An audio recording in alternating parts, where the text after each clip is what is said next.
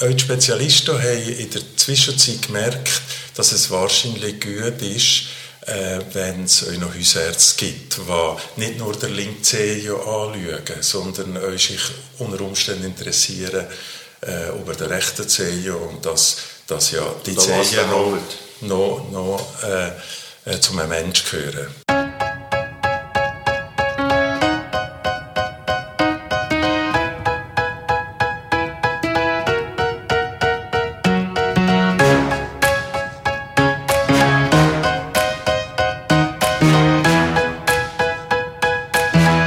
Simon live.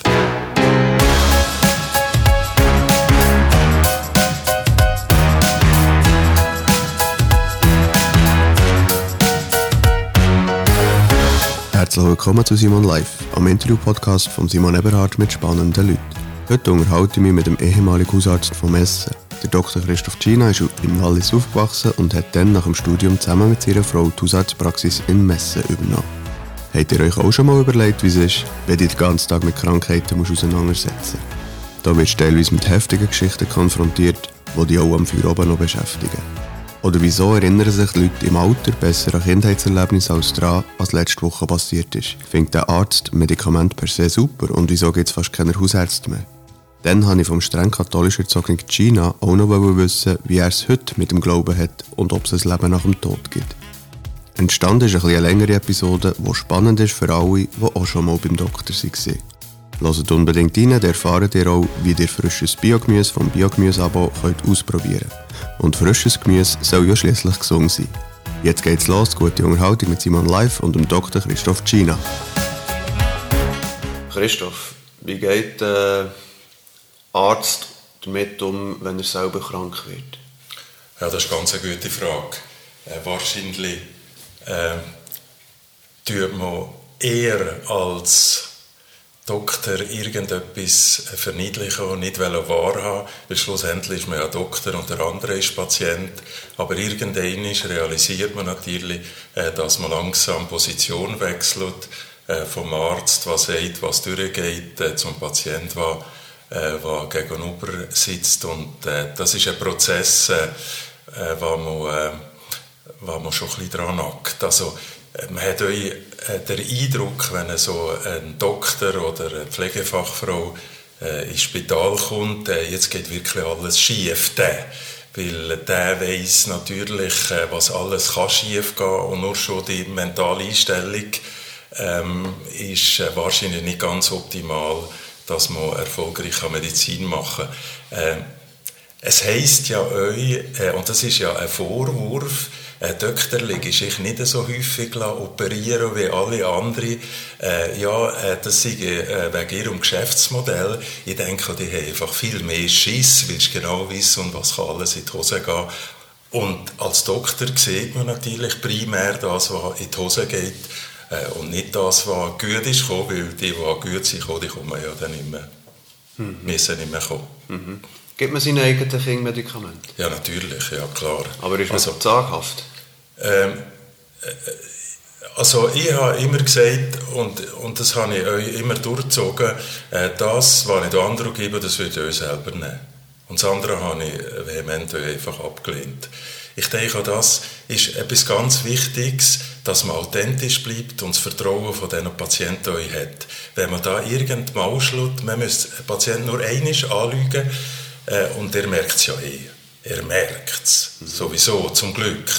Und äh, so in Langzeitbeziehungen vertritt es das nicht. Das ist genau das Gleiche wie in einer Beziehung. Mhm. Äh, wenn man die Frau einmal äh, angelogen hat, äh, äh, dann wird es schwierig, das Vertrauen wiederherzustellen. Das ist nicht äh, ganz unmöglich, aber äh, ich denke, Vertrauen ist Grundvoraussetzung. Man sagt, durch das, dass ein Arzt eben diverses sieht, auch was alles Schlimmes kann passieren kann, beim eigenen Kind das Gefühl, wenn es mal eine Wunde hat, das ist nicht so schlimm. Stimmt es, dass Ärztekind mehr als andere hören, das ist nicht so schlimm. Ja, ja. Äh, der grosse Vorteil von uns Ärzten ist ja, dass wir die Natur auf unserer Seite haben. Und die Natur tut ja sehr vieles heilen.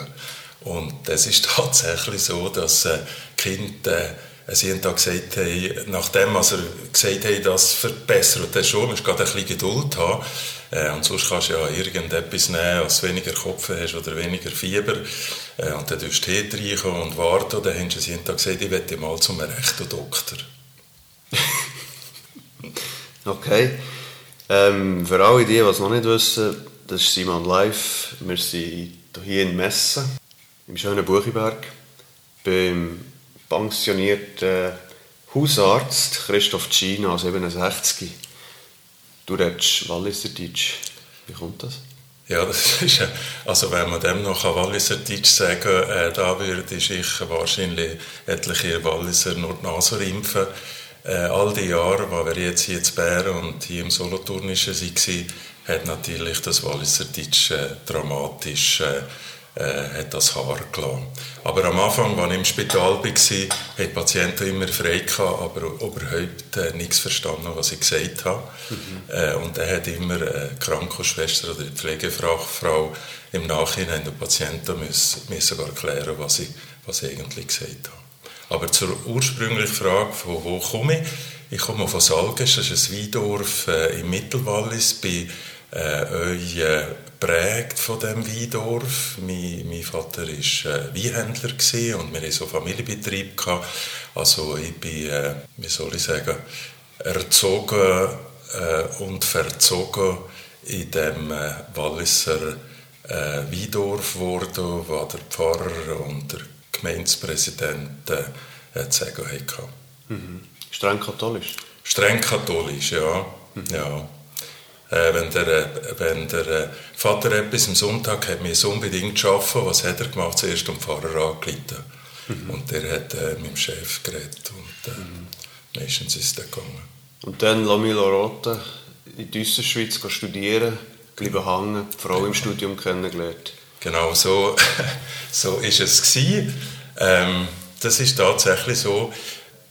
Eigentlich sollte man ja als Walliser in eine katholische Universität, das ich eigentlich nicht wollen. Bern war immer äh, so prioritär gewesen. Basel hätte mich noch gereizt, weil da kommen noch verschiedene Kulturen zusammen, aber Bern, da ist man da äh, sofort wieder zurück, wenn man äh, zu fest äh, Heimweh hat. Und klar, ja, so im Hörsaal ist da eine gewesen, die ich gefunden habe, das ist jetzt noch eine Flotte. Äh, und dann haben wir die mal eingeladen wir waren so in einer Wohngemeinschaft, gewesen, aber haben den schlecht organisiert. Äh, so zum Nachtessen hätte die kommen und dann haben wir äh, ja, mit der Kocherei ein Problem gehabt. Auf alle Fälle hat er gekocht und äh, das war ein guter Abend gewesen, und wir haben gesehen, ich kann kochen und dann äh, hat sich das so entwickelt. Das ist Nina, die sind zusammen geheiratet, zusammen Kinder und eben 1988 die Hausarztpraxis in Messe übernommen. Und seitdem hat er die dann zusammen geführt. Genau, ja. Das war eine Einzelpraxis. Mein Vorgänger ist mit 55 ist der ab auf Kanada ähm, völlig äh, ja, ausbrennt. Ist, ja, ich glaube, das kann man schon sagen. Der, der hat einfach das Leben lang in der Praxis einfach gerüppelt und krampft und mit 55 hat er äh, das äh, nicht mehr vertreibt. Wir haben die Praxis übernommen, das war so ein kleines Hortahaus zusammen äh, und es ist wunderbar gegangen, 31 Jahre, aber wir haben gemerkt, dass das kein äh, Arbeits- und Lebensmodell ist für eine zukünftige Generation. Aber ihr seid ja eigentlich dann schon Vorreiter und eine Gemeinschaftspraxis gewesen, kann man das so sagen? Ja, das kann man verliehen, insofern so sagen, dass wir einfach zu zweit waren und nicht mehr alleinig. Das ist sicher auf einmal für Koronarien, für die Herzkranzgefäße etwas ganz, ganz Gutes gewesen, weil wir das hier äh, so bilateral können besprechen äh, und man hat nicht einfach alles selber müssen verarbeiten und da kommen ja happige Geschichten auf einen und zu, wo man, ähm, wo man schlecht äh, als Einzelmaske einfach so verdauen kann. Und Tag ist man halt am Abend heimgekommen, uns drückt wie eine Zitrone, äh, weil da kommen so viele Anforderungen und Begehrlichkeiten und Sorgen und Wünsche auf einen zu, dass das euch äh, äh, belastend ist. Ich stelle mir das schon noch schwierig vor. Alle, die zu dir kommen, die haben irgendein Problem. Es tut etwas weh. Und wenn es nur das Herz ist. Genau. genau. Ja, dann tut du bist weh. So der Schwamm von all diesen Problemen. Es kommt ja nie jemand zu dir und sagt, Heute geht es mir gut. Hallo Doktor. Ja, ja das, das, ist, das ist uns hier vorgekommen, nachdem es ganz schlecht ist gegangen. Ja. Dass Leute effektiv sich gemeldet haben, äh, für zu sagen, äh, ah, jetzt ist gut. Okay, aber, aber, aber der Normalfall ist, es geht mir schlecht, hilf ja, mir. Genau, ja. Du lässt das alles an, du lässt das alles auf. Also da genau. bleibt jetzt aber eigentlich nur noch Alkohol und Drogen. ja, äh, das ist tatsächlich eine gewisse Gefahr, die man unter Medizinern äh, äh, beobachtet. Alkohol oder Drogen ist ja kein Lösungsansatz für das Problem. Ja. Aber ich denke, es ist ein ein riesiges Privileg, wenn man eine Partnerin hat oder eine Bezugsperson, wo man diese Last gemeinsam teilen kann und die nicht mit äh, Schnaps und, und Drogen müssen äh, wie soll ich sagen, abtempieren. Mhm, mh. Und da gibt es natürlich nicht nur äh, Schnaps und Wein und, und Bier. Also, also es gibt andere... Der Griff zum Medikamentenkästchen danach, oder? Ja, ja. Auch das ist eine gewisse Gefahr, ja das hat natürlich äh, etwas damit zu tun, wie, wie man als Persönlichkeit äh, strukturiert ist. Also einer, der, der äh, ja, so ein Suchtverhalten hat, äh, äh, so eine Person ist natürlich sehr, äh, sehr gefährdet. Ja, ich kann mich an eine Frau erinnern, die ein Problem gehabt, ein ziemlich ein gravierendes Beziehungsproblem und der Mann, der hat am Abend einfach, äh, wenn der heim ist, von der Arbeit, um ein bisschen runterzufahren, einen Whisky genommen, einen. Mhm. Und dann hätte ich gefunden, ja, also wenn das dem gut tut, äh, dann nehme ich halt einen Whisky. Ja. ja. Aber bei der ist er nicht bei einem geblieben.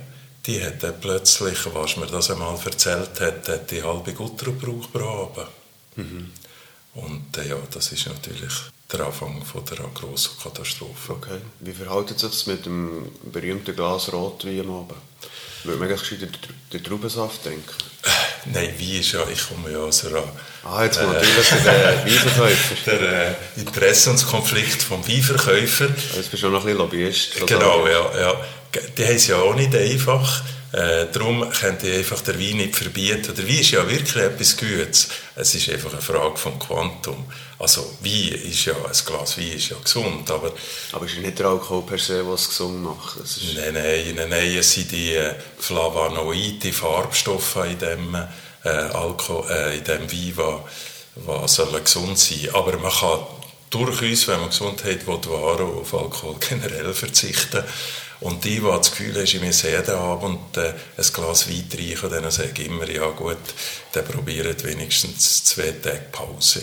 Mhm. Also es ist ja kein Menschenrecht, das haben wir Patienten häufig gesagt, ja, aber jetzt hätten wir noch das Bier äh, verbieten und äh, äh, jeder Mensch hat doch ein Anrecht auf ein äh, Vierabendbier. Ja. Ja, ein Menschenrecht. Ja. Also die Menschenrechtserklärung von der UNO hat das nicht vorgesehen. Ist mir auch nicht bekannt. Jetzt als Arzt wird mir vor allem helfen. Und gleich ist mir relativ nach am Tod. Oder beim Tod.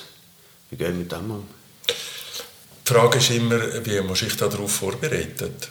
Kann man sich denn auf eine, auf eine Totgeburt vorbereiten? Auf eine Totgeburt? Da ist ja äh, etwas ganz Spannendes, was du da ansprichst, nämlich äh, die Nähe von Geburt und Tod. Mhm. Also das ist etwas vom Schlimmsten, was ich äh, erlebt habe, so ein Säuglingstod.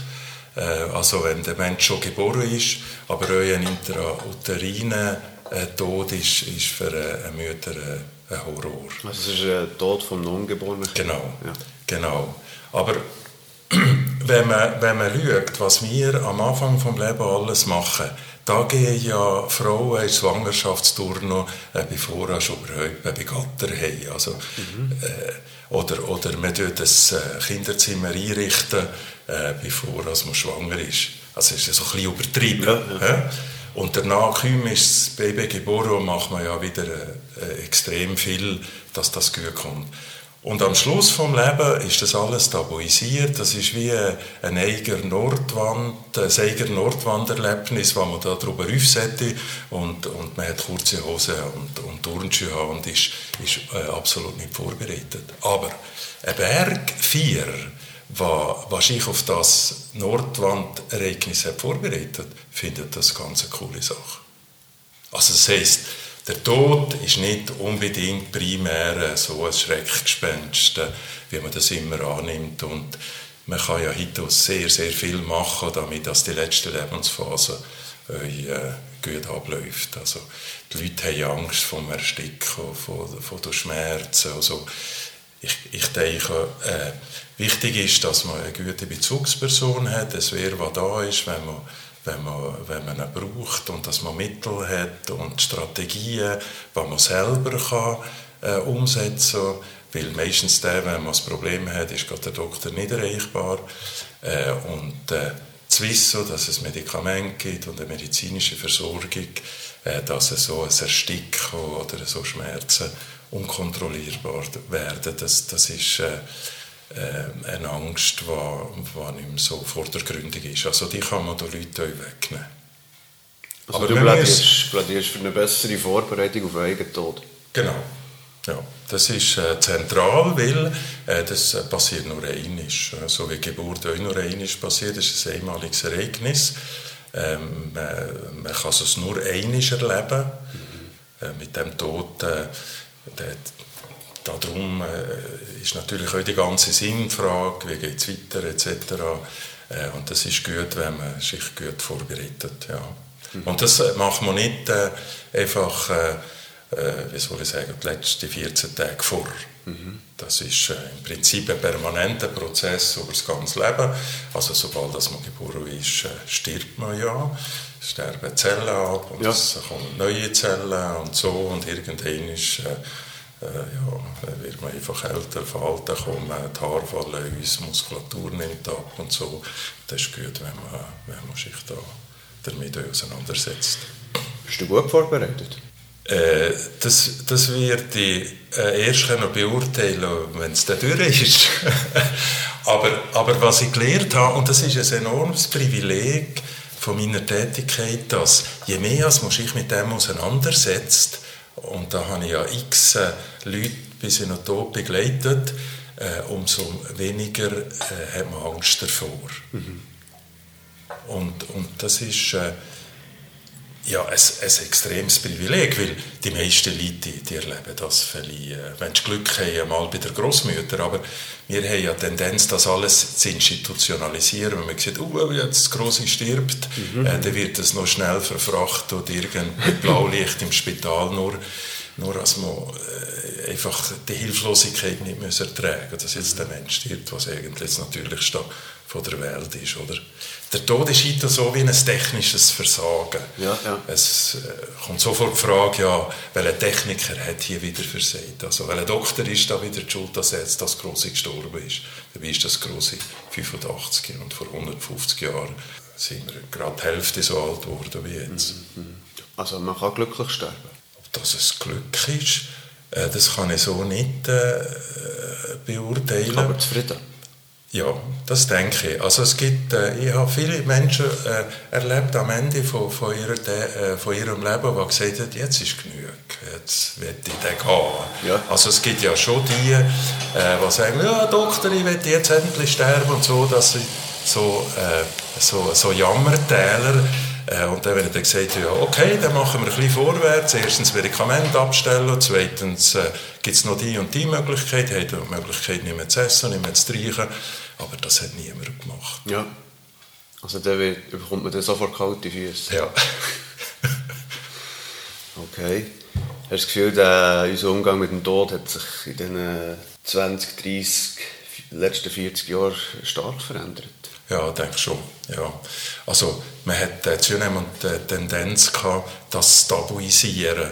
Äh, äh, uns institutionalisieren. Und wenn also das heißt, schon, es, passiert zunehmend hinter verschlossenen genau, Türen. Ja, und zwar in Institutionen. Ja. Also man will äh, den Tod aus, aus den eigenen vier äh, Wänden ja. verdrängen.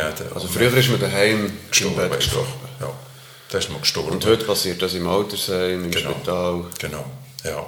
Okay. Ja, und es braucht äh, wirklich eine intensive Betreuung, äh, dass äh, nicht die sterbenden Menschen im Schluss noch, weil das System versagt, äh, noch per Ambulanz in ein Spital kommen, da, da noch in die Mülle reinkommen ja. und dann einfach gleich ein paar Tage später dann gleich sterben. sterben ja. Okay. Kannst, wie kannst du das erklären? Warum hat der Tod keinen Platz mehr? Ja, gell, früher, früher hat man noch den Glauben gehabt. Der Glaube gehabt auf ein ewiges Leben. Mhm. Da war es ja gar nicht so wichtig, gewesen, wie lange man lebt. Wenn man 40 Jahre gut gelebt hat, hat ja äh, die Religion erklärt, dass man muss nur gut äh, sich benehmen, so tun, wie sie das sagen, und, und dann äh, ist man ja ewig äh, bei den Guten. Ja. Aber in der Zwischenzeit ist natürlich der Glaube ein bisschen verloren gegangen und darum wollen die Leute ewig leben und das geht natürlich nicht. Und es gibt ja eine milliardenschwere Industrie, die, die ein riesiges Geschäft aus dem macht, auch von Botox. Äh, und dem vorgaukelt man kann ewig leben. Genau. Ja, und also, wenn man es dann nicht macht, ist es eben ein Versagen von irgendeiner genau. dritten Stelle. Genau, ja. Okay. Aber jetzt behaupten wir, wir sind so schlau wie noch nie mit Zugang zu Wissen, wie es vor uns noch niemand hatte. Also muss jetzt niemandem erklären, dass jeder mal sterben muss. Ja, genau. Es gibt auch Wissenschaftler, die, die sagen, der, der Tod ist überwindbar. Das sind extreme ja. äh, Experten. Es gibt andere, die sagen, ja, bis 150 Jahre ist es kein Problem, sagen gewisse. Ja. Der älteste Mensch gerade ist gerade gestorben im April, eine Japanerin. Mhm. 119, sie offenbar bis am Schluss äh, äh zufrieden gewesen. Mhm. Aber wenn man sich das vorstellt, jetzt werden wir 150 Jahre, dann würde ja der Stalin noch leben. Ja. Und ein anderer Glüsel äh, würde man noch lange äh, damit müssen umschlagen, zum Beispiel der Putin. Also, wenn man sich das konkret vorstellen, wenn die Leute so lange leben, das gibt einen dichten Stress äh, mit entsprechenden äh, sozialen äh, Auswirkungen, die man sich ja mhm. gar nicht vorstellen kann. Es gibt ja auch die Wissenschaftler, die behaupten oder dran sind, zu schauen, dass man den Geist könnte separieren vom Körper. Das Problem ist ja der Zerfall vom Körper, oder? Ja, das ist, das ist natürlich äh, so nicht möglich. Das ist eine Einheit. Ähm, die Birobina, die kann nur funktionieren, wenn nur noch ein Körper dran hängt. Und das ist, äh, Aber wenn es jetzt wirklich gelingen, dass wirklich die Materie trennen dann könntest du einfach einen neuen Körper dran hängen. Oder ein Cyborg. Ja, also es gibt ja das äh, Jahrzehnt äh, des Hirnes, wo man gesagt hat, ja, beim, mit Computer äh, kann man ein Hirn simulieren und in der Zwischenzeit hat man merkt, das ja. ist so kompliziert. Ein Ding der Unmöglichkeit. Ein Ding der Unmöglichkeit und ich kann mir also mit dem besten Willen äh, und äh, mit dem besten Glauben an die Wissenschaft nicht vorstellen, dass das äh, gelingen wird, glücklicherweise gelingen wird. Also schlussendlich ist alles Materie. Ja. Also wir sind einfach ein Haufen von Atomen und wenn wir sterben, zerkehren die Atome und es gibt Milliarden äh, von Atomen und die Summe der Energien bleibt sich gleich. Äh, das heißt, wenn wir äh, schnüffeln, dann äh, die wir Milliarden von Atomen einatmen und ist da ein Atom von Jesus dabei oder, oder äh, von sonst welchem. Äh, und wenn man die Materie weiter analysiert, äh, und das macht ja die Wissenschaft, dann sieht man, dass das Atom äh, quasi nur aus Leere besteht und aus sehr dichter Masse. Wenn man das noch weiter auftrennt, dann gibt es plötzlich so einen Übergang zwischen Materie und äh, Nicht-Materie und da kommen natürlich die grossen Geheimnisse, die wir in keiner Art und Weise noch gelöst haben. Also, jetzt haben wir genug über den Tod geredet, jetzt reden wir genau. über das Leben. Warum gibt es heute keine Hausärzte mehr? Was wir äh, Praxis eröffnet haben, ist eine ganze Babyboomer-Generation ins Berufsleben umgestiegen. Und hier im Büchiberg hat es ja, ja in jedem Dorf quasi einen Doktor gegeben. Mhm. Das war eine gewisse Plethora, also eine gewisse Oberzahl. Es hat ja auch Karenzjahr gegeben. Also Kollegen, die zum Beispiel in der Stadtvelopraxis eröffnet haben, ein Karenzjahr gehabt. Die haben nicht dürfen mit der Krankenkasse abrechnen. Und in der Hierarchie und in der Spezialisierung von der ganzen Medizin hat es Kollateralschäden gegeben. Also die Spezialisten, die haben immer an Bedeutung gewonnen. Mhm. Also das heisst, äh, wenn einer über einen linken Zeh alles hat gewusst, ja. äh, dann war das der Crack. Ja. Äh, in der Universität haben die Spezialisten einfach die Oberhand äh, gewonnen und der Hausarzt ist, ist langsam so zum... Äh, ja, zum Papierkorb von allem Resten mhm. geworden. Mhm. Und damit äh, hat sich das natürlich auch tarifarisch und gesellschaftlich abbildet. Also die Tarife von der Hausärzte ja. sind immer wieder zurück. Aber das ist nicht nur das, denke ich. Aber, äh, aber das hat sicher eine Rolle gespielt und die Wertschätzung. Ja. Also, äh, wenn du äh, Hausarzt bist, äh, äh, dann hast du, äh, bist du wahrscheinlich zu nichts anderem fähig. So. Okay. Das hat jetzt wieder Und die Arbeitsbelastung ist ja, glaube ich, auch ja. recht gross gewesen. Das ist also, du bist jetzt so Standby genau. 7x24. Genau. Ja, Aber das, das nicht können, äh, organisatorisch lösen Das hat erst die Zeit jetzt angefangen lösen. Das heisst, damals waren das einfach Einzelpraxen. Äh, jeder hat da sein äh, Gärtchen bewirtschaftet. Äh, die Notfallregion, äh, die sind relativ kleinräumig gewesen, weil die Leute auch nicht so mobil waren. Ja. Also hier im Büchenberg sind wir da Rapperswil, Schnottwil und mir und das über 365 Tage. Und das heisst, dass drei Praxen also genau. verteilt? Ja. ja. Und alle kleine Kinder, alle hin und wieder Dienst machen. Und das war natürlich ein Arbeits- und Lebensmodell, gewesen, wo, wo das hat keine Chance gehabt zu überleben. Und das ist auch gut so, dass das sich ja. geändert hat. Aber die, Spe die Spezialisierung die schreitet ja voran, oder? Die schreitet voran, aber auch die Spezialisten haben in der Zwischenzeit gemerkt, dass es wahrscheinlich gut ist, äh, wenn es euch noch Hausärzte gibt, die nicht nur den linken Zeh anschauen, sondern euch sich unter Umständen interessieren äh, über den rechten Zeh und dass, dass ja die Zehen noch, noch, noch äh, äh, zu einem Menschen gehören. Ja.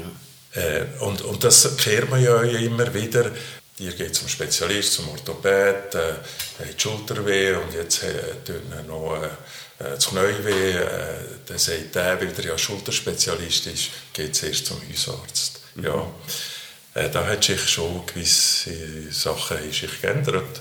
Ja, das ist immer noch ein, ein Reputationskampf. Aber das ist für mich äh, äh, also so ein Abfallkübel zu sein, wenn man sieht, was da alles reinkommt, ist das äh, viel spannender als ein ganzes Leben nur mit dem linken Zeh sich müssen zu beschäftigen. Aber man muss sich einfach mit dem Image können abfinden Genau. Und da müssen wir unterscheiden.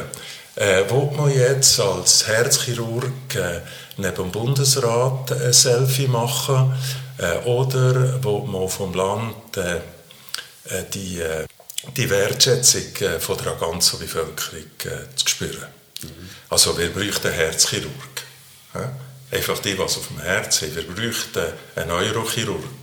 Äh, die, die etwas, ein Problem haben im oberen Stock. Mhm. Aber, aber schlussendlich eine Vertrauensperson, ein Begleiter, einer, der die Boboli entgegennimmt und versucht einzuordnen, das braucht eigentlich jeder.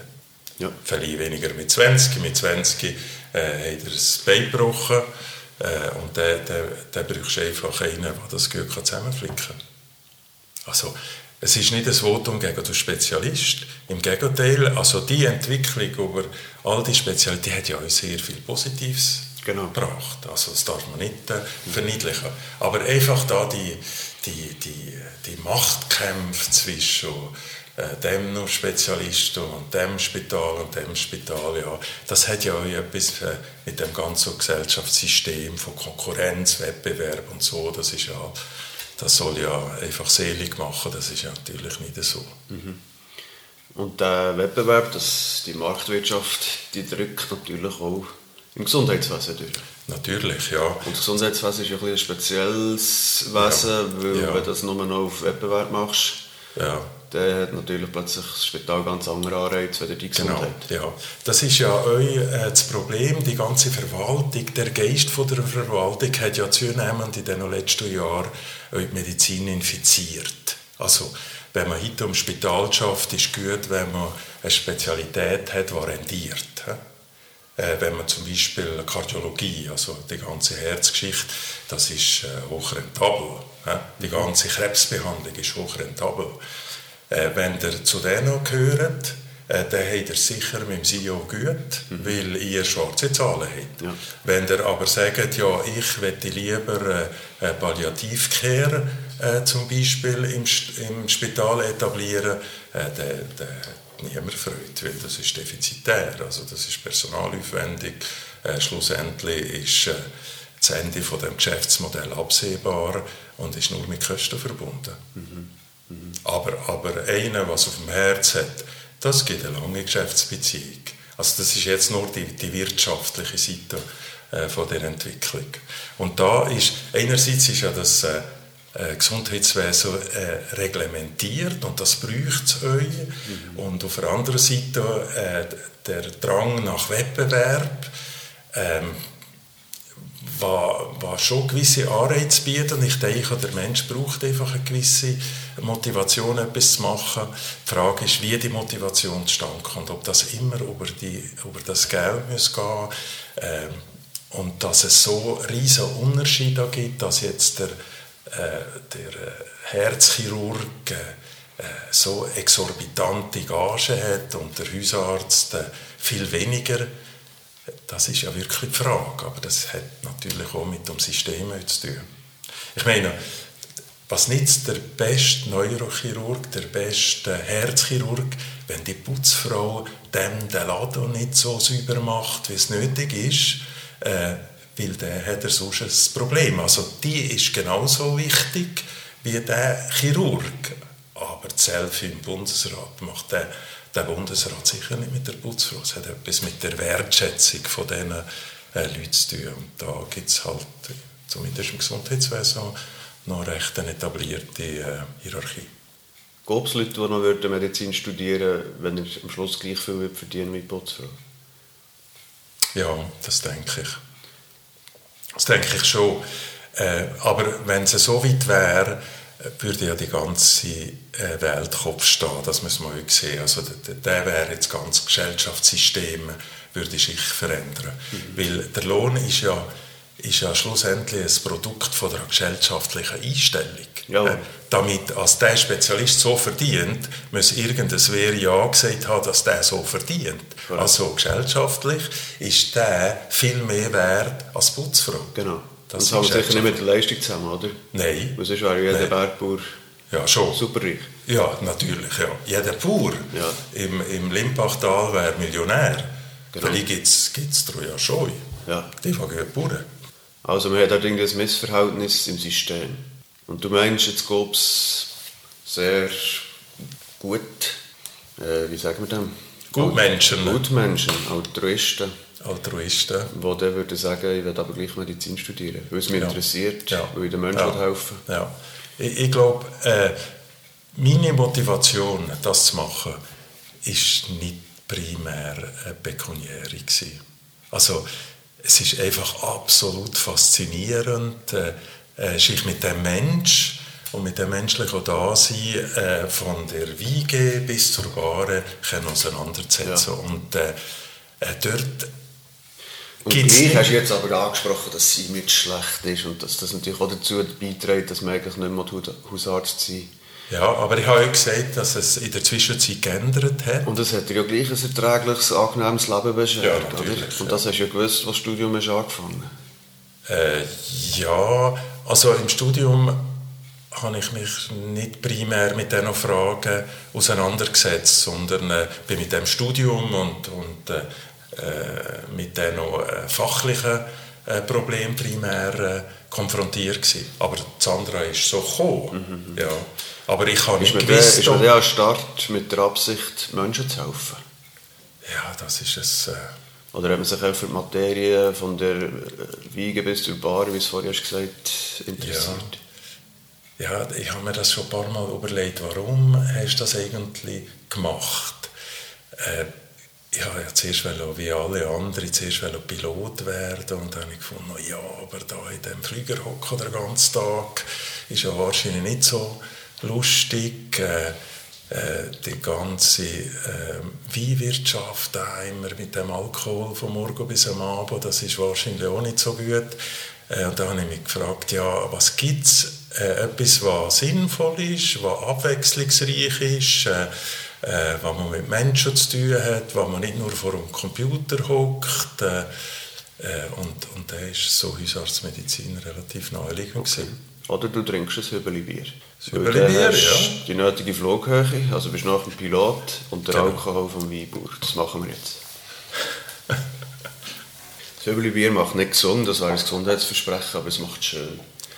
Äh, also Bier, äh, Hopfen und Malz ist ja äh, primär nichts Schlechtes und das Bier ist äh, äh, sicher eine, gute Nahrungsquelle und äh, Bier äh, hat ja einen hohen Wasseranteil und Wasser, äh, ohne Wasser geht ja sowieso das Leben relativ rasch zu. Zum Wohl. Gesundheit. Du hast das sehr gut erzählt. Brauerei in Schnottwil, ja. Genau. Mit Wasser direkt aus der Suone. Ist das äh, Sonnenwasser? Nein. Schon nicht. Ja. Und jetzt gibt es eine kleine Pause. Ich werde euch Partner von Simon Live vorstellen.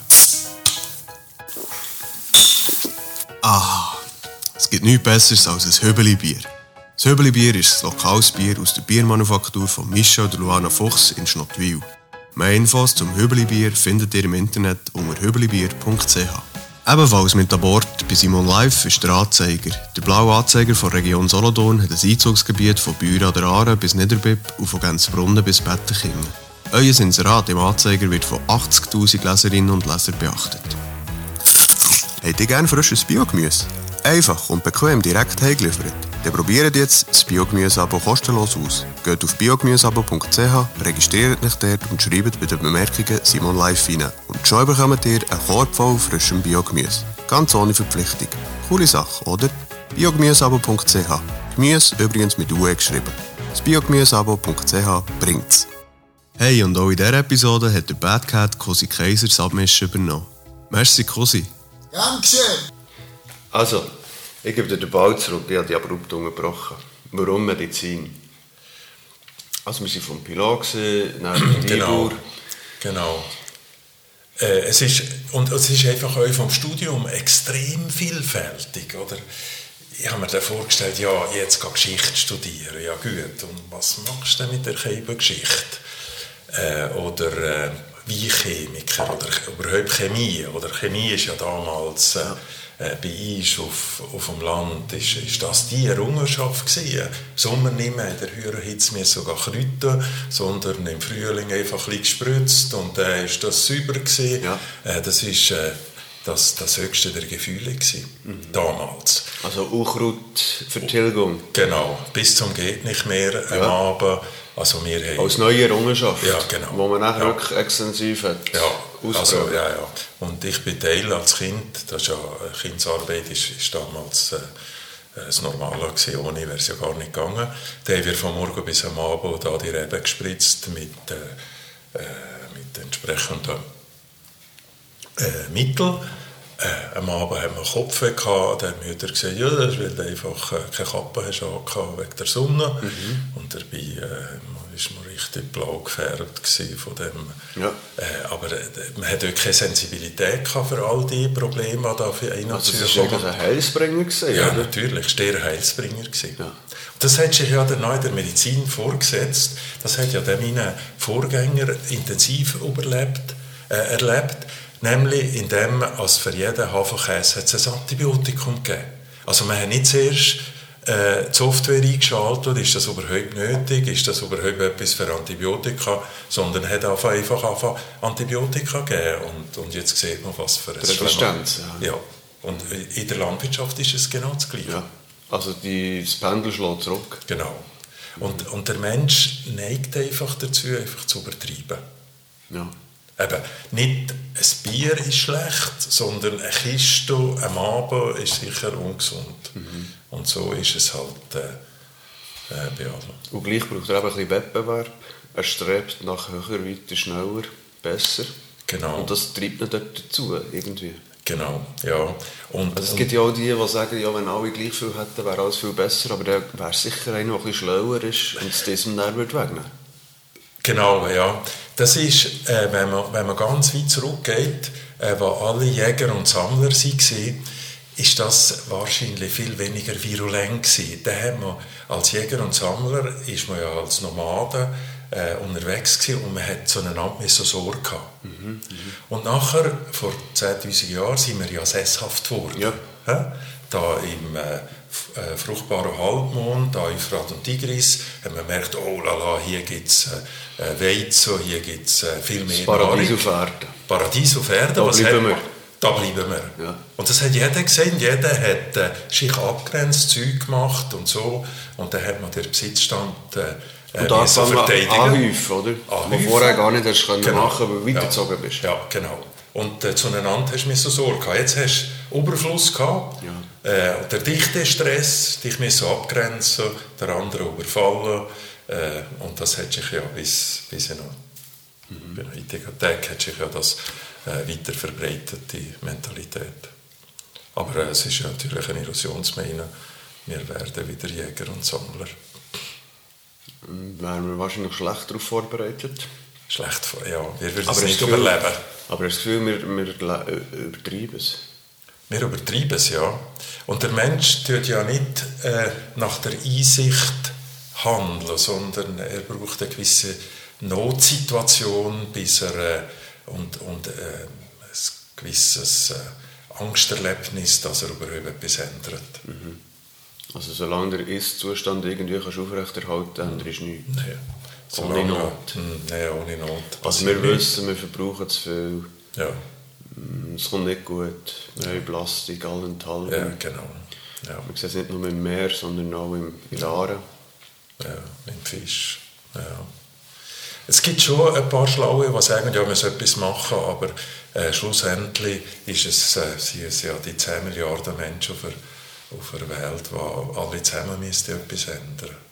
Das, das ist schon so. Aber wir müssen es vielleicht positiver ansehen. Wenn, wenn, jeder, wenn jeder Mensch bei sich anfängt, äh, dann gibt das äh, 10 Milliarden, die Ja. etwas ändern. Also nicht einfach sagen, ja, äh, der Staat muss oder die anderen müssen. Ja, die Schweiz ist eh zu klein, ich kann sowieso nichts machen. Aber eben, da gibt es ein paar Millionen, die etwas ändern. hä? Und wenn man das auf die ganze Welt extrapoliert, dann ändert ja etwas. Was ist dein Beitrag zu einer besseren Welt? Ja, äh, zu einer besseren Welt. Äh, mein persönlicher Beitrag ist, äh, äh, dass ich viel weniger äh, Auto fahre, dass ich ein Elektroauto habe, dass ich im Nahverkehrbereich praktisch immer das Velo nehme, dass ich ins Wallis das letzte Mal vor anderthalb Jahren mit dem Auto gegangen, dass ich vom Dach eine Solaranlage hatte.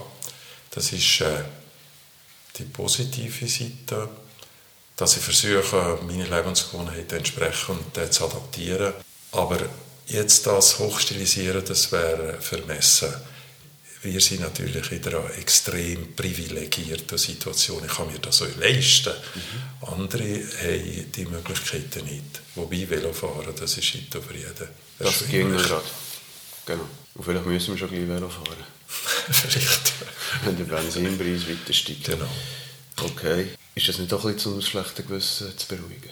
Ja, also das ist ja eine ein, ein ganz wesentliche Erziehungsmethode, äh, nicht nur äh, bei meiner katholischen Erziehung, sondern generell. Auch vom Papa Staat. Vom Papa Staat, man macht schlechtes Gewissen, äh, damit äh, etwas äh, sich ändert. Aber ja, schlechtes Gewissen. Äh, vielleicht ist so das Bedürfnis effektiv, aus dem Innersten, rein egoistisch, einen Beitrag zu leisten zum eigenen Überleben. Also, also der Mensch will ja weiter existieren, sonst würde er ja sich äh, nicht mehr vermehren. Und das ist ja in der ganzen Natur so, das ist äh, bei den Tieren so, äh, das ist bei den Bakterien so, das ist bei den Viren so, die wollen alle noch mehr. Das liegt in der Natur der Dinge. Also ist es eigentlich gar nicht so selbstlos. Gar nicht so selbstlos, nein, sehr egoistisch, schlussendlich. Schlussendlich geht es ja um dich. Also auch da ganz nach dem Motto, zuerst ich und dann die anderen. Und Ja, wenn ich den anderen nachher helfe, ist es auch okay. Ja, aber gell, ohne die andere würde es dich gar nicht geben. Das ist ja eine Erkenntnis, die man sich einmal auf der Zunge lassen muss, muss zergehen. Also, Also nein, langsam. wenn du geboren wirst und deine Mütter tun dich nicht ernähren, dann gehst du Ja, genau. vor die Hunde. Das ist nicht gleich wie beim Tier. Wenn ein Kalb geboren wird, das geht Säugen automatisch. Das ist, ein, das ist ein Instinkt. Ja. Die Kühe müssen äh, dem Kalb nicht sagen, so, jetzt du säugen, sonst gehst du drauf. Aber ganz anders der, äh, der Mensch. Also das Baby schreit ja, das Baby schreit. aber ja. dann hat sich's. Ja, aber das löst bei der Mutter äh, äh, derartige äh, äh, Emotionen. Ja, aber ich meine, das ist der Unterschied, oder? Aha. Das Kalb läuft zur Kuh. Ja, aber es kann wenigstens laufen. Aber genau, das Baby kann nichts, es ist hilflos, Ja. ja. schreien. Und, und das Baby, also das Kalb, das kann ja einfach laufen. Das ist ein Instinkt. Also die Kühe müssen dem Kalb nicht sagen, so, äh, so musst du laufen. Aber beim, beim Mensch ist es eben anders. Wenn der Mensch nicht sieht, wie die Mütter und die Angehörigen laufen und dass das erstrebenswert ist, Genau. dann könnte der gar nicht laufen. Genau, es gibt ja so verwaiste Genau. Kinder, die auf allen Vieren laufen. Genau. Und die Genau. haben auch so Grundslaut. Sie reden auch nicht. Ja, die haben ja keine Sprache. Ja. Also es ist abgeschaut. Genau. Wir werden sehr, sehr prägt und das ist ja wunderbar, wenn das nicht einfach alles genetisch fixiert ist. Äh, damals in der, äh, in der, äh, im Studium ist Genetik, das ist so das höchste der Gefühle gewesen. Und ich war wahnsinnig begeistert von der Genetik und von der DNA und wie das alles funktioniert. Und da habe meiner Frau immer gesagt, was das mit der Kindererziehung kannst du vergessen, ist ja alles genetisch. Ja. Aber in der Zwischenzeit, und sie hat eh das Gefühl nein, das stimmt nicht. Äh, Und in der Zwischenzeit weiss man, dass ja vieles schon Genetik ist, aber dass das Hirn mit einem unheimlichen Potenzial äh, auf die Welt kommt und danach äh, äh, verschrumpft das einfach, was nicht gebraucht wird. Das heisst, wenn man die Biere braucht, kommt es gut, wenn man äh, sie nicht braucht, hat man nichts drin und das Letzte nicht viel verlieren. Also das sieht man ja, wenn man ein eigene Kinder hat. Man könnte dann in den ersten drei Jahren Russisch, Spanisch, Genau. Französisch... Genau. Also jede Ja. Sprache auf der Welt, jedes Instrument und jeden Sport könnte man lernen. Ja, man muss ein bisschen aufpassen, dass man nicht eigene Vorstellungen in Kinder... Äh, Nein, aber rein vom, rein, vom rein Vorgang, sie technisch. suchen ja alles ja, auf. Ja. Also, das ist ja ganz interessant. Die haben ja Begeisterungsstürme vom ersten Tag an. Und das ist ja wahnsinnig, was die äh, alles für Fragen stellen und, und was die für Freude haben, wenn sie wieder etwas entdecken. Und die sind ja dauernd dran. Also wenn man, wenn man, wenn man das so äh, anschaut, äh, in der kürzesten Zeit lernen die äh, laufen, reden, aufs WC gehen, äh, klettern und danach gehen sie in die Schule und die ganze Begeisterung ist weg. Das, ist, also, das hat mich immer so frustriert. Also was machen wir da, dass die plötzlich alle Lebensfreude äh, verlieren? Also die werden wie, wie dressiert in diesen Schulen.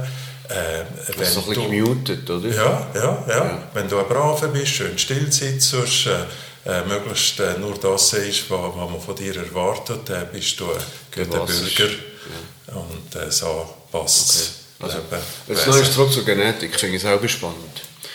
Das heisst, wir übernehmen gewisse Sachen, die sind genetisch veranlagt, Ja. aber nachher haben wir noch ganz Ja. ein grosses Genau. Potenzial, das hängt ab von deinem Setting, wie Genau. du aufwachst, wo du aufwachst, Genau. was du siehst, was Ja. du erlebst, Genau. was daheim für Musik läuft, was, Genau. ob, äh, ob es eine Bibliothek gibt oder nicht. Genau, ja. All das prägt dich mit und Ja. hat nichts mit der Genetik zu tun. Nichts ist Aber deine. Augenfarbe schon. Ja, ja, die hat schon etwas zu tun. Okay. Also, äh, dass der Simon ein Produkt ist von zwei äh, älteren Teilen, Mhm. äh, das schlägt kein Geiss weg. Das kann man euch nicht ablegen. Und dass das äh, einen gewissen Einfluss hat, das ist auch klar. Aber was der Simon aus dem Leben macht, Mhm. das ist äh, Tom Simon Schiess Thema. Aber er wird prägt halt am Anfang vom Leben und da ist ja, wie du vorher selber gesagt hast, der Mensch sehr empfänglich. äh, Also die, die Kinder suchen ja alles auf. Und es ist natürlich ein Privileg, wenn man in einer Umgebung äh, aufwächst, die, die das fördert und nicht unterdrückt. Also, Also als nicht Kind- bremst, Ja, sondern äh, Ermöglicht. ermöglicht. ermöglicht. Ja. Und dann gibt es ja auch noch alle die Glaubenssätze. Du nicht, wirst du sehen, mach nicht. Wo natürlich nachher ein Leben lang mit ja, nimmst. genau. genau. Auch das schlechte Gewissen. Ja.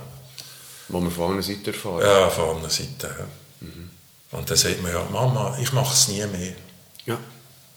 Wohlwissend, dass man es wieder einmal macht, zum Glück. Mhm. Gibt es so etwas, was du hast müssen ablegen So einen Glaubenssatz? Ja, ähm, wir müssen es ein bisschen differenziert äh, anschauen. Mit der Art von Religion, wie ich damals eingeimpft mhm. habe bekommen, kann ich heute wenig mehr anfangen. Ähm, das heisst nicht, dass ich keine Religion im Sinn von der Spiritualität habe. Mhm. Weil ich persönlich felsenfest überzeugt bin, dass die Spiritualität, der die Frage nach dem letzten Sinn, ganz ein wesentlicher Bestandteil ist vom menschlichen Dasein. Aber wenn man sieht, wie sich die Religionen entwickelt haben mhm. äh, und wie das mit Machtstrukturen äh, etwas zu tun hat und wie sich das zuspitzt, äh, zum Beispiel im Katholizismus bis, bis zum Papst, mhm. der eine direkte Beziehung hat zum Herrgott, der quasi der und sein Dasein legitimiert äh, durch die enge Verbindung äh, und er ja quasi sagt, was die da unten zu tun haben. Ich glaube, das ist eine Vorstellung, die ich äh, persönlich äh, nicht mehr viel am Hut habe. Ja. Also ich probiere schnell simultan zu übersetzen. Du bist sehr katholisch aufgewachsen, in einem relativ engen Korsett und hast jetzt über die Zeit gemerkt, dass du damit auch sehr viel Macht, Machtmissbrauch, wo man etwa die hört, es geht um Geld, und vom eigentlichen Kerngedanken von der Spiritualität und der Religion ist nicht mehr viel, wo es geht nur darum, bist jetzt, gehörst du dazu oder gehörst du nicht dazu? Zur Religion, ja, ist das eine Kernfrage. Wobei, also, äh, man sieht ja äh, extrem viel Austritt aus der Kirche. Ja. Äh, dann müssten ja die äh, Verantwortlichen sich mal fragen, ja, was, was läuft hier nicht gut, äh, weil alle die Firma verlieren.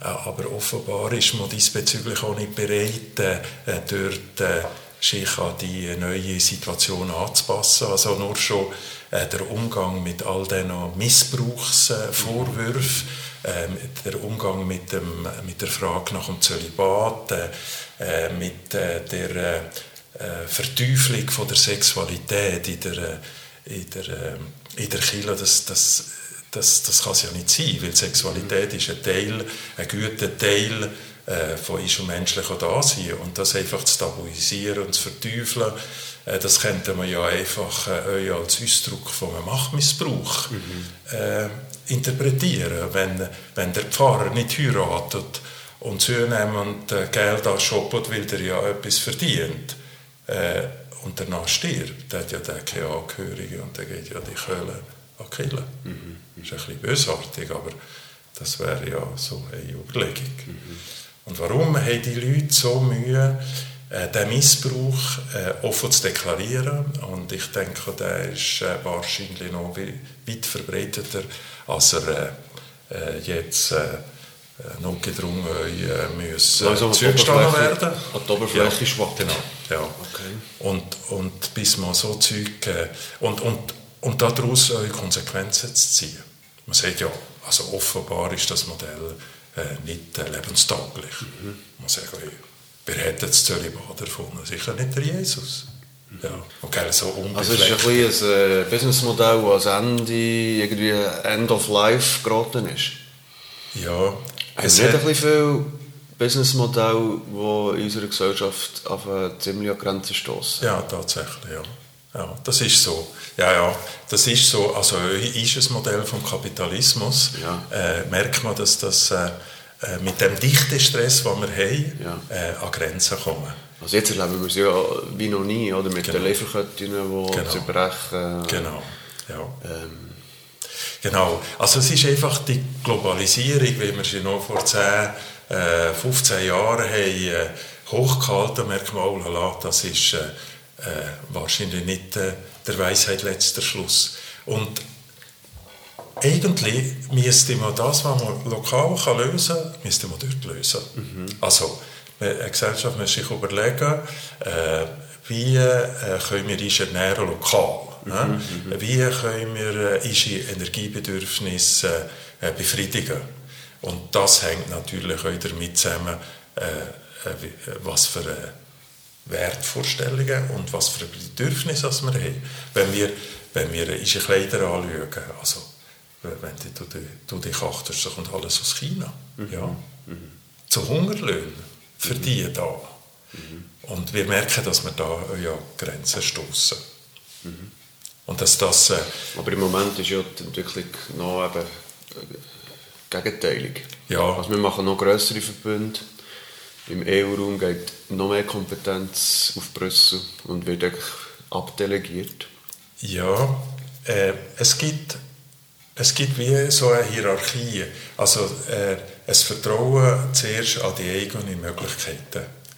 Und wenn man, wenn man das Problem nicht kann lösen kann, dass es wer noch da ist, was einem da hilft. Mhm.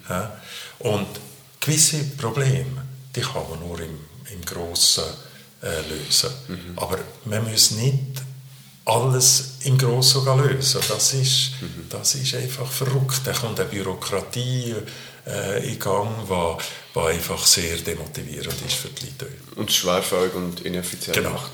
Ja, es kommt sofort ineffizient. Ja. Mhm. ja. Notgedrungen, oder? Ja, Durch das System. Ja, ja. Gut. Also ich denke, die Episode hat Potenzial für, für einen Shitstorm, wenn wir über Katholizismus etc. reden. Ja. Schauen wir, was passiert. Was müssen wir noch abhandeln, wenn ich Gelegenheit habe, meinen ehemaligen Hausarzt zu interviewen? Was können wir uns Gutes tun?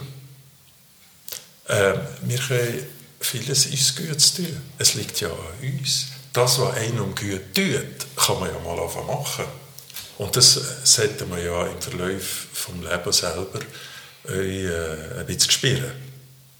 Mhm. Und rein so prophylaktisch?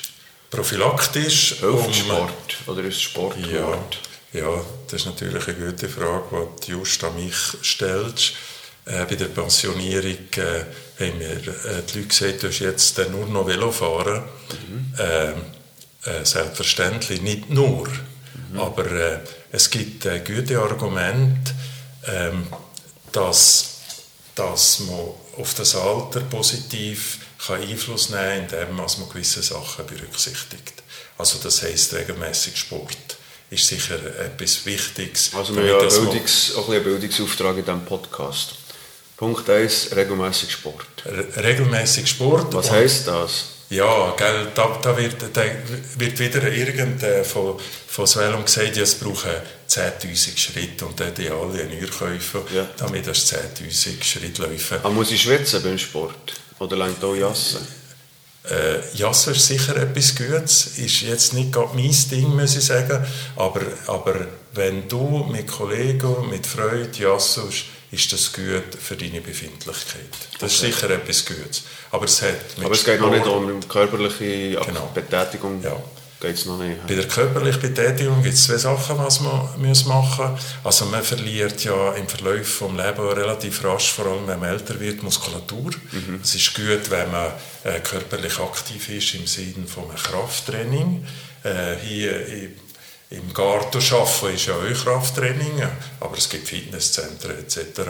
Das ist natürlich jedem äh, so scheine äh, selber, äh, dass er selber muss entscheiden was er da genau macht. Wichtig ist, dass er etwas macht, was ihm Freude macht. Mhm. Sonst, zum Bekräftigen bleiben. Zum, um die Muskulatur möglichst zu erhalten, weil je älter als man wird, äh, und die Muskulatur verliert, äh, äh, der ist eine gewisse Sturzgefahr und dass man den Knochen bricht und so, ist der halt äh, äh, grösser. Weil das Ziel ist ja nicht so langsam abserbeln, sondern das Ziel muss ja sein, dass man äh, relativ in einer guten Lebensqualität möglichst äh, gut lebt und dass das Finale äh äh, zeitlich begrenzt ist. Ich mhm. denke, das, das ist schon etwas Wesentliches. Okay. Und die Lebensqualität die hängt äh, schon mit der eigenen Fitness, wenn man, wenn man älter wird, zusammen. Also spielt sicher Bewegung äh, eine wesentliche Rolle, da spielt auch die Ernährung eine Rolle. Also das heisst, es ist gut, wenn man da ein Eugomerk drauf legt, weil wenn man dann immer muss arbeiten muss, hat man mehr Zeit zu essen, mhm. man hat auch mehr Zeit Bier zu trinken und äh, mehr Süßigkeiten zu essen. Äh, es ist einfach mal ein Ziel, dass man nicht zunimmt. Das wäre mhm. schon mal nicht schlecht. Und dass man einfach äh, schaut, dass man genug Protein hat, äh, aber auch viel Gemüse, weil all die äh, Gemüse mit diesen Farben, äh, das sind sogenannte Antioxidantien und die helfen ihnen, dass man, dass man gesund bleibt. Mhm. Und äh, mit dem Alkohol ist es halt schon ein, ein Thema, dass äh, gerade so über 70-Jährige oder so 70-Jährige gibt es Studien, die, die zeigen, dass äh, 20 Prozent ein relevantes Alkoholproblem haben. Äh, und das wirkt sich natürlich dann beim Autofahren aus. Also das ist schon nicht ganz... Äh, also jeder 50-, 70-Jährige fährt besoffen rum. Ja, äh, nein, nicht besoffen, aber, aber in dem Bereich, wo man eben nicht mehr Auto fahren mhm. Das, äh, das also ist schon das Problem. Problem.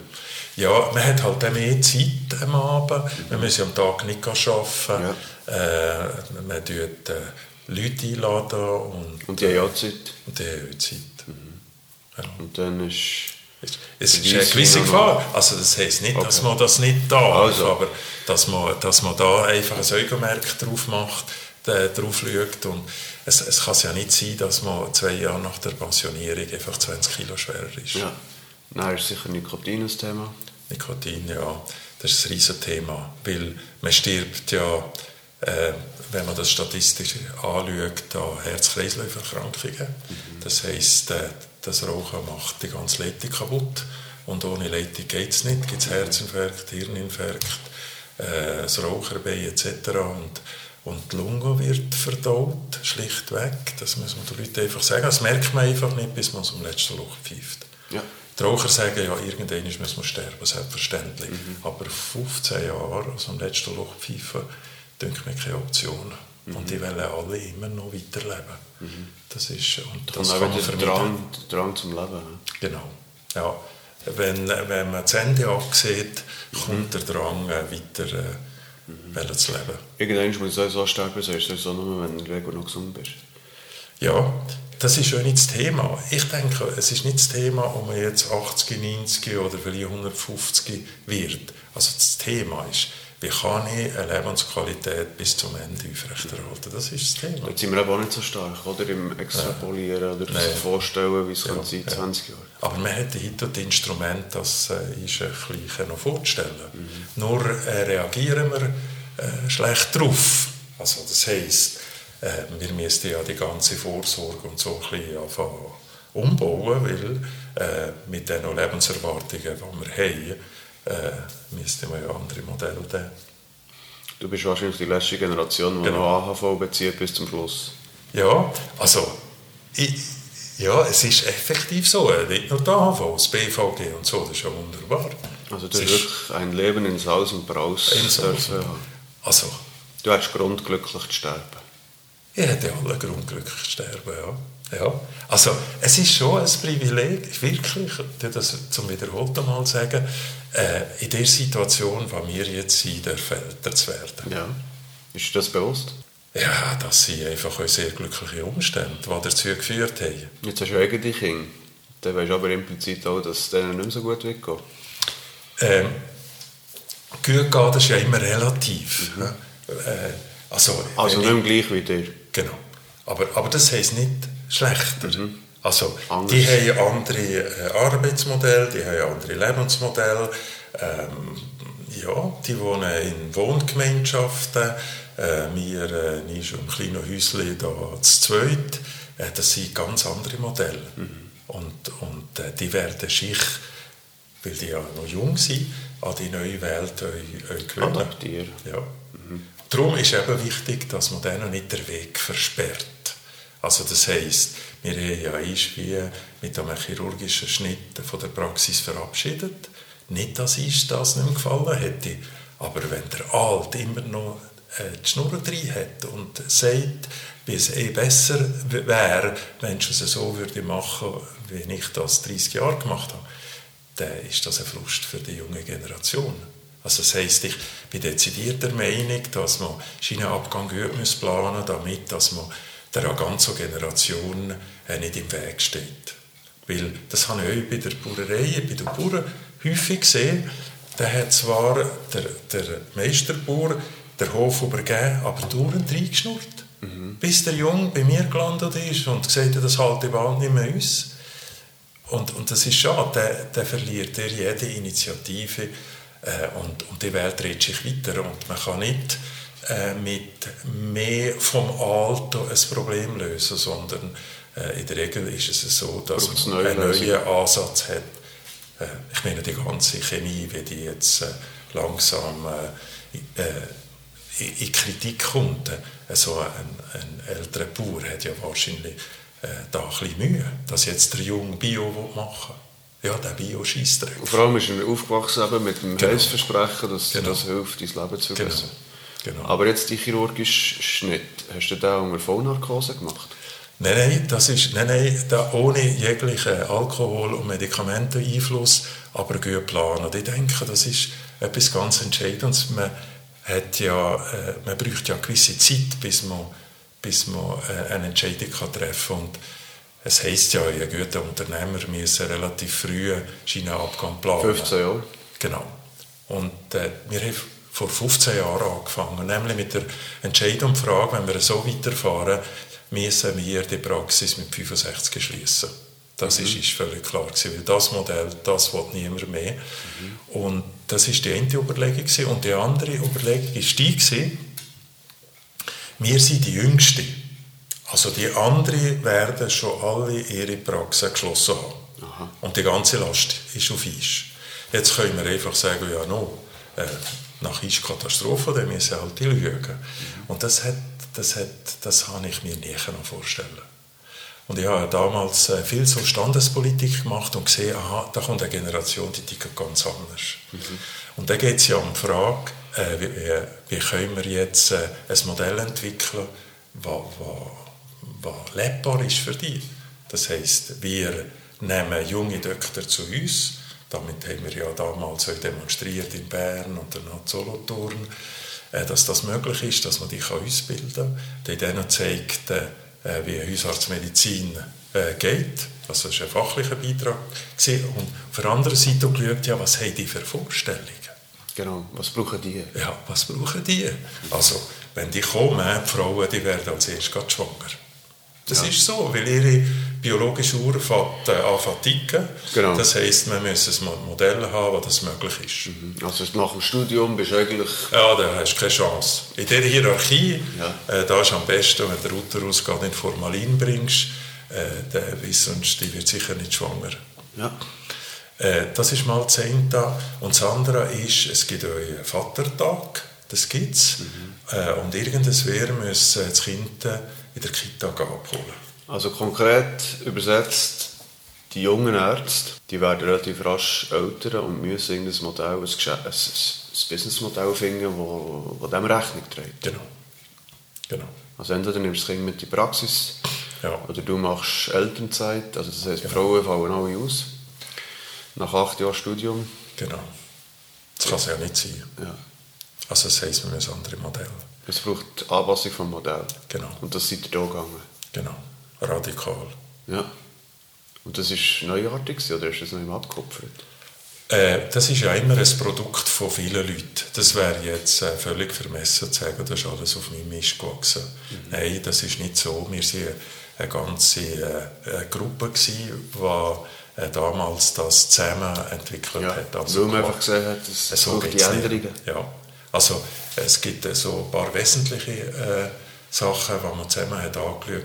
Es braucht ein neues Modell von der Versorgung, sogenannte integrierte Versorgung, wo äh, verschiedene Leute zusammenarbeiten. Es braucht ein anderes äh, Arbeitsmodell, weil eine zunehmende Feminisierung stattfindet. Äh, und es braucht ein Finanzierungsmodell, das dann noch äh, jungen Leuten entspricht. Und das hat man nach umgesetzt. Ja, das heisst, äh, wir haben äh, aus der Praxis eine AG gemacht. Ja. Vor, vor 20 Jahren hätte ich gesagt, ja, ich, ich will, damals haben die Versicherungen gesagt, das ist der ewige Altersvorsorge, 65 könnt ihr die verkaufen und dann werdet ihr noch reich dabei. Genau, Aber in mit der dem Patientenstamm. Genau. Ja. Ja. Da hat man Goodwill gezahlt. Ja. Ähm, aber das war ja keine Verpflichtung für einen Patienten, aber der hat ja gar keine andere Wahl gehabt. Genau. Also die ist auch übernommen. Früher hat das passt. Das Heute zahlt das niemand mehr. Nein, keiner mehr. Und äh, wenn die ganze, und da hat man auch gesagt, ja, man muss alles digitalisieren, weil wenn man das Arbeitsmodell will umsetzen will, dann braucht man einfach eine, eine Krankengeschichte über einen PC, die alle können lesen können. Also da- das handgeschriebene Kritzchen. Ja, Ich habe das letzte selber die eigene Schrift nicht mehr lesen Ja. Und das ist natürlich fatal. Und äh, wenn ich es selber nicht mehr kann lesen kann, dann kann das ein Also der anderer sicher nicht, ja. Genau, das geht nicht.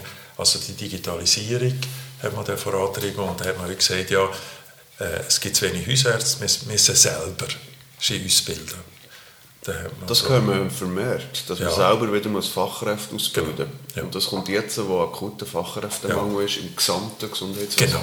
genau. Man Aber nicht nur im Gesundheitswesen. Ja, Weil wir das In der früher- Industrie haben wir das auch. Ja, ja. Also das ist generell ein Problem. Man war nur noch gewinnorientiert, gewesen, äh, möglichst mit Fachkräften, ohne sich müssen zu engagieren für die Jungen, obwohl das das Zukunft ist. Das ist ja birrenweich. Ja, Aber marktwirtschaftlich. marktwirtschaftlich. Das rentiert besser, als wenn, Okay. wenn da ein junger Doktor kommt, der einen gewissen Aufwand und Betreuung braucht. Absolut. Also. Und heute würde ich sagen, glücklich weitergeführt, Ja. aber radikal daraus genommen. Genau, radikal. Ja. Und ist das ein Learning aus, aus diesen aus diesen Gesprächen eben mit, mit Patienten? Ja, äh, Oder wie kommt Also der, der, der, der Lernprozess hat natürlich eine lange Vorgeschichte. Eben. Also ein wichtiger äh, Bestandteil ist sicher meine standespolitische ähm, Erfahrungen, die ich gemacht habe und äh, dort äh, zu erleben, dass, dass es so erstens nicht mehr geht und zweitens eine neue Generation kommt mit neuen Bedürfnissen. Äh, Das ist eine wesentliche Erkenntnis gewesen. und dann haben wir das einmal für sich selber müssen, äh, wie soll ich sagen, um, übersetzen, was, was macht das mit mir, kann ich so etwas.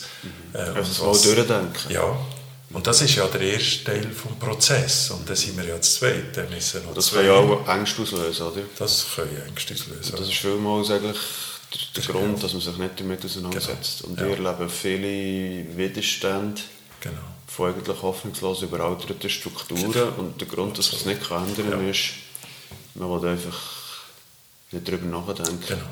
Ja. weil man die kann verlieren Oder Genau. Angst hat, Genau. man verliert etwas. Ja, genau. Aber, aber äh, loslassen ist ja sind die Lösung des Problems. Und, und es war loslassen gibt ja extrem viel Freiheit. Radikal hier zu sagen, hier ist nicht. Äh, die Voraussetzungen, die Rahmenbedingungen sind so gestaltet, dass, dass das läuft so. Ja? Äh, und das haben wir ja vorher geübt. Und plötzlich hast du Freiheit. Du kannst etwas Neues machen. Nicht vom Alten noch klein. Ja, ja. Äh, bis alle sagen, und es ist einfach Zeit, dass er geht. ja, das ist besser, hört er jetzt. Ja, genau. Ja. Und in guter Erinnerung bleiben, das ist etwas ganz Wichtiges im Leben. Mhm. Hier einfach auf die Straße gehen und alle sind noch zufrieden. Und, und gell, wenn, wenn du mal weg bist, äh, wenn du ein bisschen Glück hast, wird, wird ja das noch ein bisschen veridealisiert. ja. Plötzlich ist Mhm, Also du lebst vom Mythos nach. ja, nicht gerade leben, aber, aber es ist noch wohltuend, Ja. wenn du siehst, ja, äh, die haben noch Freude, dich zu sehen und äh, äh, man hat es ja nicht mit allen können machen das und die andere siehst, äh, oder Mhm. Also siehst da ein ist bisschen Leben gelassen. Ja, die meisten haben das Leben gelassen. Mhm. Ja. Das Ja, dann machen wir euren Friedhof besuchen. Dort haben wir uns überlegen, wie viel Prozent sind wir hier in Schuld gewesen. Nach, äh, nach dem Motto, der Tod ist ein technisches Versagen. Ja. Also, langsam wird es sarkastisch. Ähm, ich fasse kurz zusammen. Es ist angenehmer, wenn man aufhören kann und die Leute sagen, es war schön, gewesen, wenn wir die Strassenseite wechseln. Genau. Also es ist für alle viel besser. Also für die, die Teil waren und für einen persönlich. Selber natürlich Ja. auch. Ja. Und du hast vorhin gesagt, Beziehungen sind wichtig und wir haben es im Gespräch schon gehabt, der Mensch braucht Beziehungen. Absolut. Und das Gute. ist Gute Gute. Beziehungen. Ja. Ja. Und kann man auch sagen, schlechte Beziehungen sind, sind toxisch. Toxisch, hochtoxisch. Ja. Schlechte Beziehungen geben schlechte Erfahrung und viele schlechte Erfahrung gibt eine schlechte Haltung. Und die wird im Präfrontallappen archiviert äh, und die tut sich dort sehr äh, fest, äh, das ist fast wie Beton. Ja. Das bringt man fast nicht mehr weg. Setzt sich das fest? Setzt sich das fest. Also so im Stirnlappen vorne? ja, das Sind ist die quasi negativ, ist, sind ist, die positiv auch dort? Ja, die positiven auch. Und die negativen? Die, die negativen. Ja. Also wenn man Menschen verändern will, müssen wir dem nicht sagen, du musst dich jetzt ändern. Das nützt nichts. Genau. Das nützt nichts. Also man muss dem die Möglichkeit geben, dass er andere Erfahrungen macht. Mhm. Sogenannte positive Erfahrungen, damit er seine Haltung ändert. Also man kann negative Erfahrungen beifügen. Das Ja. nennt sich der Folter, bringt auch eine Änderung. Genau, genau. Irgendwann schließt sich der Kreis vom Leben. Ja, Dann kann man häufig solche Erinnerungen wieder vor, oder? Erinnerungen, Äh, Alte Leute, die wieder zu Kindheitserinnerungen zurückfinden. Genau, ja. Also das, hat, äh, das, das ist halt so, dass die, die äh, Gedächtnisleistung, also die Merkfähigkeit, dass äh, die neuen Strukturen, die gehen am ehesten kaputt. Äh, und, und die alte äh, Strukturen, das was sich so in der Kindheit eingebrennt hat, in dem Hirn, das ist viel besser eingelagert als so neues Zeug. Darum, Das ist der Grund, dass alte Ja. Geschichten führen können. ja, ja, weil, weil das Neue ja kaputt ja geht. das ist gar nicht mehr da. Ja, also es geht ja die Merkfähigkeit zurück und nicht äh, das Aufhörschnaufen. Genau, die Erinnerungsfähigkeit Ja, machen. Das sind ganz, äh, zum Beispiel die Atmung, der äh, ganz Herz-Kreislauf und so die Steuerung, so, das geht ja erst am Schluss zusammen, weil das sind ganz alte Strukturen. Das ist der Grund. Das ist der Und Grund. nicht, dass man irgendwie das Leben noch einmal Revue passieren Nein. Mhm. Gut. Wir kommen zum Schluss. Ähm, vorweg, merci vielmals. Das ist eine sehr, sehr interessante Tauchdochisung gesehen, das Gesundheitswesen und das Allgäsch und was wir alles haben geschnitten. Es gibt einen roten Faden in diesem Podcast. Und das ist eine Frage vom Vorgänger von dir. Und du darfst dir auch eine Frage stellen. An Nachfolgerin, die jetzt noch nicht bekannt ist. Aber noch nicht bekannt ist, okay? Und die Vorgänger war der Markus Bausiger von der Emmel Park AG. Und er sagt, was wäre dein letzter Wunsch? Was würdest du noch machen, wenn du nur noch das würdest umsetzen Was mein letzter Wunsch wäre, ähm, einfach ein guter Abgang. Das wäre so ein Wunsch. Wie stellst du dir das vor? Dass all die Befürchtungen, die Menschen äußern, beim Ende des Lebens eben wie äh, Angst vor Schmerz, so Angst vor äh, Versticken, so, dass man das in Griff hat. Das wäre schon ein Wunsch. Also man hat ja nicht nur einen Wunsch, man hat ja viele Wünsche. Mhm, Das wäre jetzt einfach der, der, der Der Finalwunsch, ja, also äh, Finalwunsch in End of Life. ja, eine gute Lebensqualität äh, bis zu dem Finalwunsch. Ja. Aber nicht irgendwie noch eine Reise auf... Kuba. Nein, nein. Es ist, glaube ich, nicht entscheidend, äh, dass man in Kuba war, sind wir ja mal gewesen. Äh, entscheidend ist äh, das Hier und Jetzt. Der Tag heute muss ein guter Tag sein und das ist unabhängig, wo du bist. Also du kannst im Jura sein, du kannst im Bücherberg sein, entweder bist du dort zufrieden und äh, hast ein Umfeld und Lebensbedingungen, die das äh, interessant macht. Und äh, es ist nicht entscheidend, ob jetzt du Bundesrat bist. Das ist nicht entscheidend. Aber mit dir irgendwie im, im Frieden zu sein. Willst du im Buchiberg beerdigt werden? Das ist eine gute Frage, die ich mir auch schon überlegt habe. Also was ich nicht will, ist, dass es wer da dauernd da das Grab muss pflegen Das finde ich also äh, bemühend. Und das ist ja im Wallis ganz, äh, ganz äh, weit verbreitet. Es ist immer eine Diskussion, wer jetzt die Blumen beschüttet und wie, wenn einmal die Blumen der Geist aufgeben. Also, Katholische Friedhöfe sind in der Regel auch noch ein bisschen opulenter, oder? Genau, ja, die sind sehr opulent, haben eine grosse Bedeutung. Äh, ich denke, es ist äh, für mich gar nicht wichtig. Äh, ich denke, der Körper wird in Atome zerfallen und äh, wenn es gut geht, äh, kommen ein paar Atome im nächsten Frühling äh, via ein Blümchen mhm. zum Tragen. Das ist ja durchaus... Also ich könnte mir durchaus vorstellen, dass ich da irgendwo verstreut werde. Oder mhm. ich habe mir, mir so ein kleines Häuschen ähm, oberhalb von Salken ist so ein ganzes munziges äh, ähm, Meiersäß, mhm. wo wir ab und zu sind. Wie sie alle sagen, ist das das mit zwölf Einstellplätzen? Nein, es hat, es hat nicht einmal eine Straße bis, bis dazu.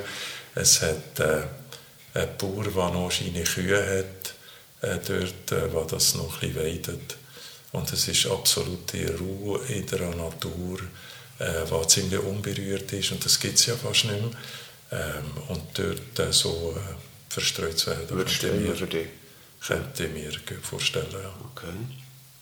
Gibt es ein Leben nach dem Tod? Äh, das ist eine Frage, die niemand kann beantworten kann. Aber du hast gesagt, es ist alles Energie. Energie ja, genau, genau, ja. Man kann sich ja euch vorstellen, äh, wenn man sagt, ja, die Gesetze stimmen, die Summe der Energien bleibt sich gleich, ja. äh, dann äh, würde es ja heißen, und äh, die Atome äh, sind einfach Atome und wir bestehen aus Atomen, wir sind einfach eine Handvoll Staub und Sternschuppen im Universum, das in der Höllengeschwindigkeit auseinanderfliegt.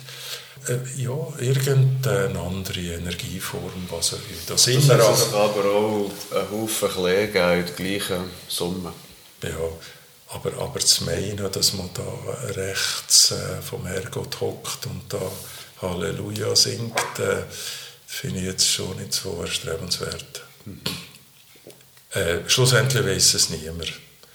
Und äh, in der ganzen, je mehr als die Wissenschaft natürlich äh, Bedeutung bekommt, umso viel mehr Fragen tauchen auf. Und äh, äh der äh, Hawkins, mhm. da, der, der berühmte Physiker, äh, der sich äh, mit der Entstehung von der Welt und dem Urknall sehr äh, beschäftigt, hat immer wieder gefragt, Stephen Hawkins, Stephen Hawkins hat, hat gefragt, er sei ja nicht gegen die Religion, aber wenn man so der Urknall und so äh, alles in Betracht äh, ziehe, äh, dann frage er sich, äh, wenn eigentlich der Herrgott dort ins Spiel käme.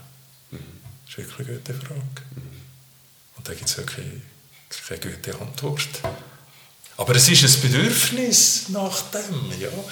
Ja, das, äh, äh, ja, wir haben einfach ein extremes Bedürfnis weiter, es soll weitergehen. Also, man hat ja Freude, wenn Enkelkinder da sind. Also jede Großmutter lebt tief und findet, voilà, das ist es jetzt. Mhm. Oder? Wenn es dann noch Sohn ist, ja, das ist ja wunderbar. Das ist aber genetisch bedingt. Oder evolutionstechnisch. Ja, ja, aber wer hat das gemacht? Mhm. Das ist ja, das sind alles so Fragen, die, die ich hochspannend denke. Und jetzt gibt es ja so die Archäogenetiker, mhm. Archäogenetiker, die die DNA äh, aus Knochen mobilisieren von äh, Ausgrabungen. Ja.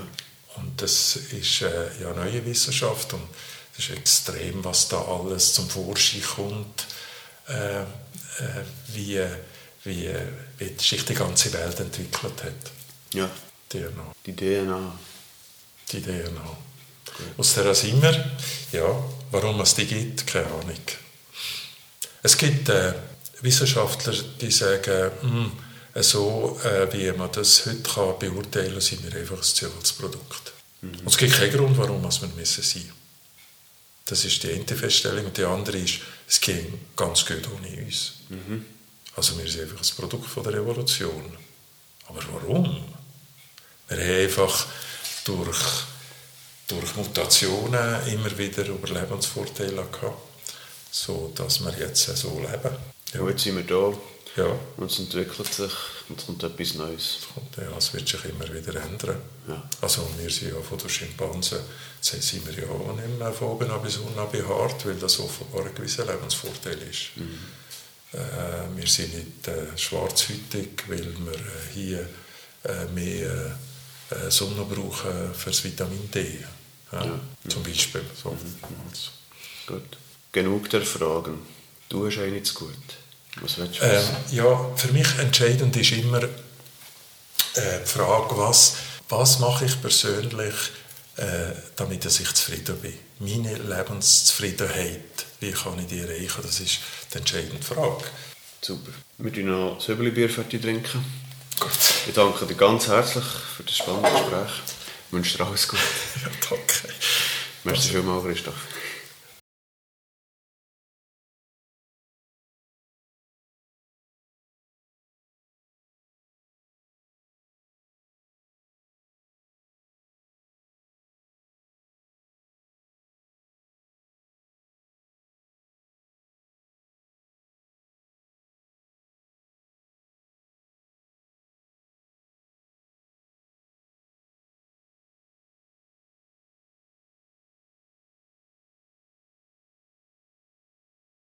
Oder Evolutions... Ja, ja, aber wer hat das gemacht? Das ist ja, das sind alles so Fragen, die, die ich hochspannend denke.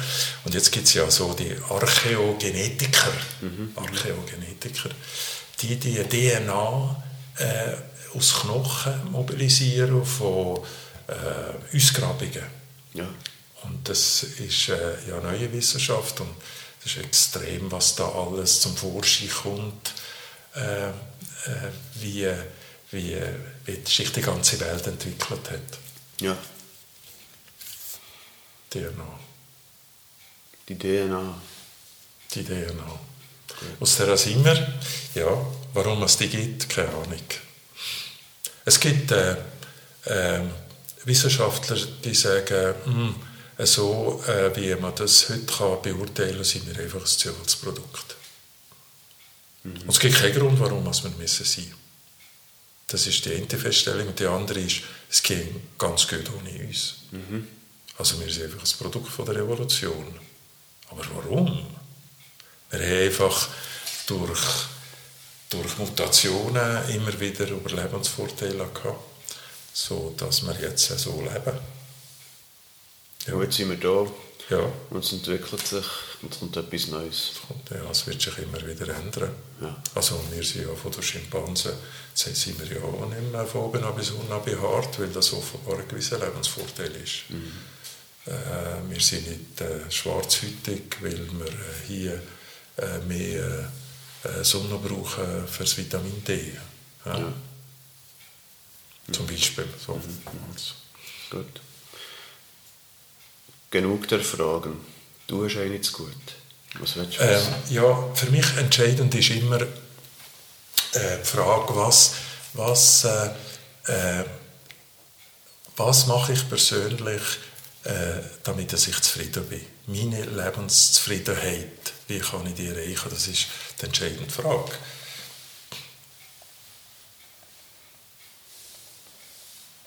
Super. Wir trinken noch Söbeli-Bier fertig trinken. Gut. Ich danke dir ganz herzlich für das spannende Gespräch. Ich wünsche dir alles Gute. Ja, danke. Merci vielmals, Christoph.